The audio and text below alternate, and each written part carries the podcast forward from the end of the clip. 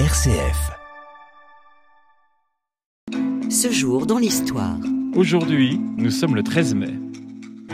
Le 13 mai 1968, nouvelle étape dans les événements en France, avec une grande manifestation et le début d'une grève générale. Les forces de police quittent le périmètre de la Sorbonne, la vieille faculté rouvre ses portes. Les ponts, cependant, seront encore gardés.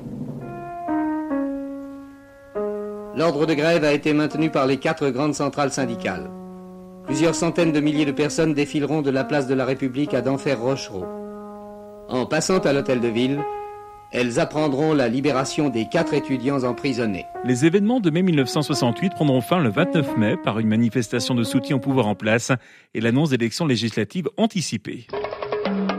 Place Saint-Pierre au Vatican, fin d'après-midi de ce 13 mai 1981.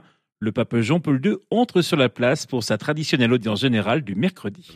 Jean-Paul II est debout dans sa Fiat décapotable, cette voiture dont il se sert pour ses déplacements dans Rome. Et puis soudain, c'est le drame.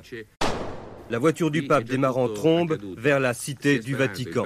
Pendant que le pape est emmené d'urgence vers la polyclinique Gemelli de Rome, en quelques minutes, tout bascule pour ces 20 000 personnes venues acclamer le pape.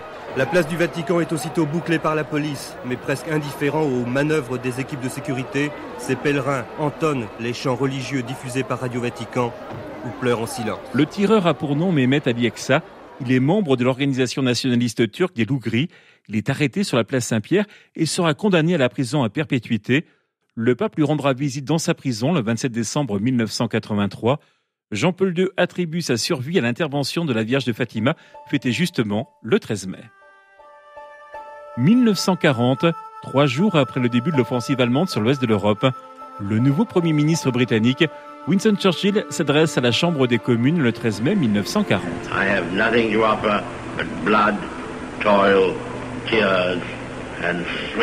Je voudrais dire à la Chambre ce que j'ai dit à ceux qui sont entrés dans le gouvernement. Je n'ai rien à vous offrir que du sang, du travail, des larmes et de la sueur. Nous avons devant nous une épreuve des plus douloureuses. Cette phrase prononcée par Churchill est entrée dans l'histoire. Ce jour, dans l'histoire. La culture à présent, avec la naissance le 13 mai 1840 d'Alphonse Daudet à Nîmes.